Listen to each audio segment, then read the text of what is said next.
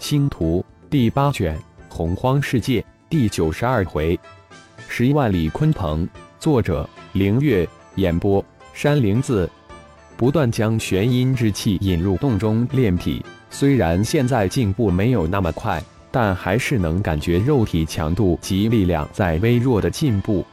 要知道，现在的肉体强度及力量都达到渡劫期。哪怕是一点点的增长，都是非常了不起的进步。浩然当然不会放弃这难得的机会。玄阴深谷底，巨大的玄阴葫芦放射出千万道九彩的光芒，被这直透几千几万米高空的九彩光芒吸引而至的洪荒皇级霸主也越来越多。浩然的意识一直扩展出去，笼罩着玄阴葫芦方方圆二百公里范围。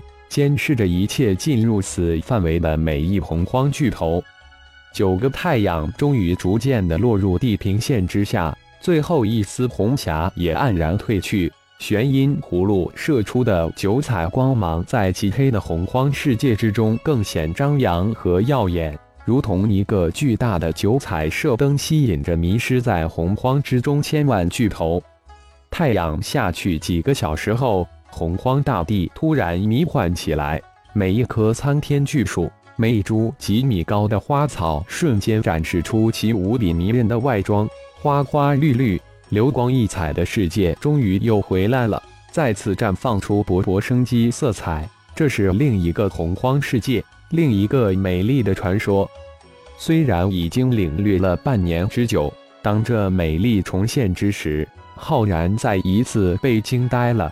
惊叹于生命的奇迹，震惊于生命的强大，惊诧于生命的如此美丽，赞叹生命的无限可能。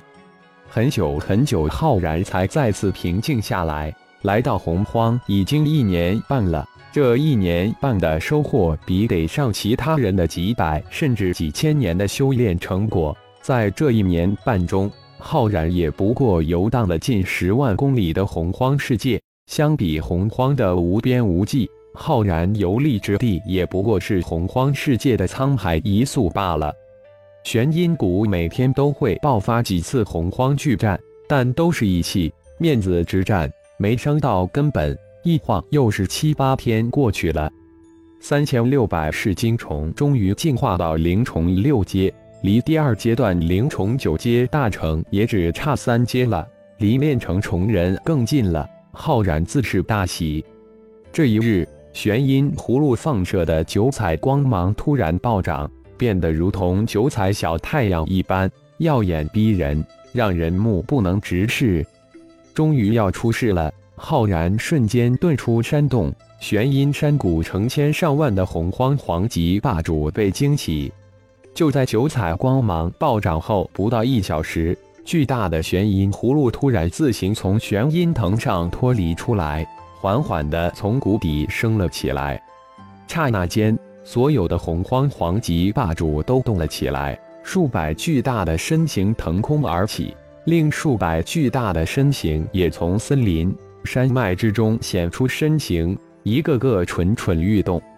当玄阴葫芦从谷口露出的那一瞬间。近千的巨大身形如雷霆闪电一般向巨大的玄阴葫芦扑了过来，顿时玄阴葫芦成了风暴的中心，惊天动地的抢夺之战瞬间拉开战幕，飞沙走石，地动山摇，无数的各色光芒在瞬间爆起。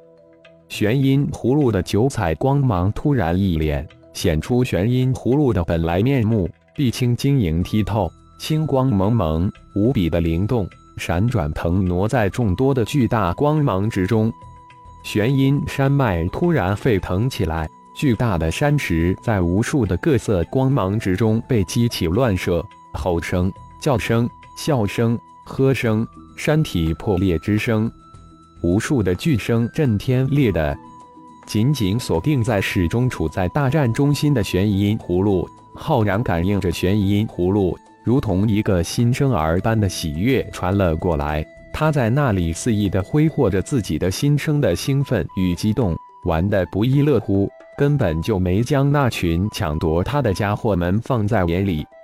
浩然脸上露出微微的笑意，那灵魂传来的喜悦，他感同身受，同时也传过去自己的一份喜悦与祝贺之情。他要玩就让他玩吧，现在不是自己出手的时候。就在这里，突然一种平生从未有过的悸动袭上心来，那是一种无比巨大的危险感觉，让浩然全身的毛骨悚然，感觉如同一股巨大的寒流袭来。就在这时，天空之中一股无比巨大的吸力传来，隐在空中的浩然的身形根本无法控制住自己，一股铺来盖地的气势瞬间加深。那是什么？浩然巨惊，天空中一个巨大的无边的东西出现在浩然的意识之中，横扫二百公里范围的意识，如同一只电筒光照在一面巨大的墙上一般，根本就无法辨识出这巨大的东西是什么。天空之中争夺玄银葫芦的数百巨大身形的黄级霸主，以及在山脉之中那些巨大的陆地霸主，山脉之上的洪荒巨树。花草、巨石都被这无穷的吸收卷住，飞向天空中巨大的吸力之源——一个巨大没边的黑洞。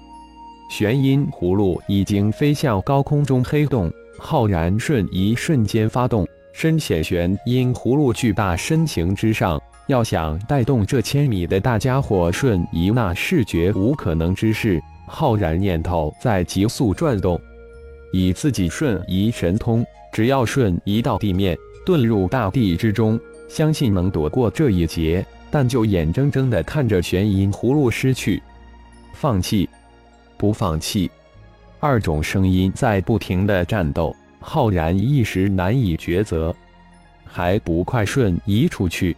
上空巨动是鲲鹏之嘴，否则就来不及了。老魔神出言大声喝道：“鲲鹏！”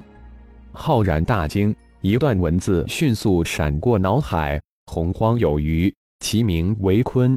鲲之大，不知其几万里也；化而为鸟，其名为鹏。鹏之悲，不知其几万里也；怒而飞，其翼若垂天之云，是鸟也。这是炎黄古典中的一段传说。相传鲲鹏体内就是一世界，又一个传说在浩然的大脑里闪现，拼了！险中求至宝，心念一动，白色的太阳真火突然将巨大的玄阴葫芦包裹住。接着，白色的太阳真火之外，又现出紫黑色的幽焰冰灵。首要之事，将此玄阴葫芦炼化入体。相信有了二层本源火焰在鲲鹏体内自保，应该没什么问题。鲲鹏巨嘴将方圆近千公里范围内的所有都吸入大嘴。山峰、巨石、森林、河流，就连陆地都吸走一大层。只是几期之间，整个玄阴谷地域变成了一个光秃秃的盆地。巨大的遮天蔽日的身形几闪就消失不见，留下玄阴谷方圆近千公里的一片漆黑，一片死气沉沉的静寂。这才叫吞天似的。相对于鲲鹏那几万公里的巨大身躯，这方圆近千公里的一点点根本算不了什么。传说之中，鲲鹏体内自成一世界，现在对于浩然来说，已经不是传说了，是实实在在的真实，比他自己还真实的存在。感谢朋友们的收听，更多精彩有声小说尽在喜马拉雅。欲知后事如何，请听下回分解。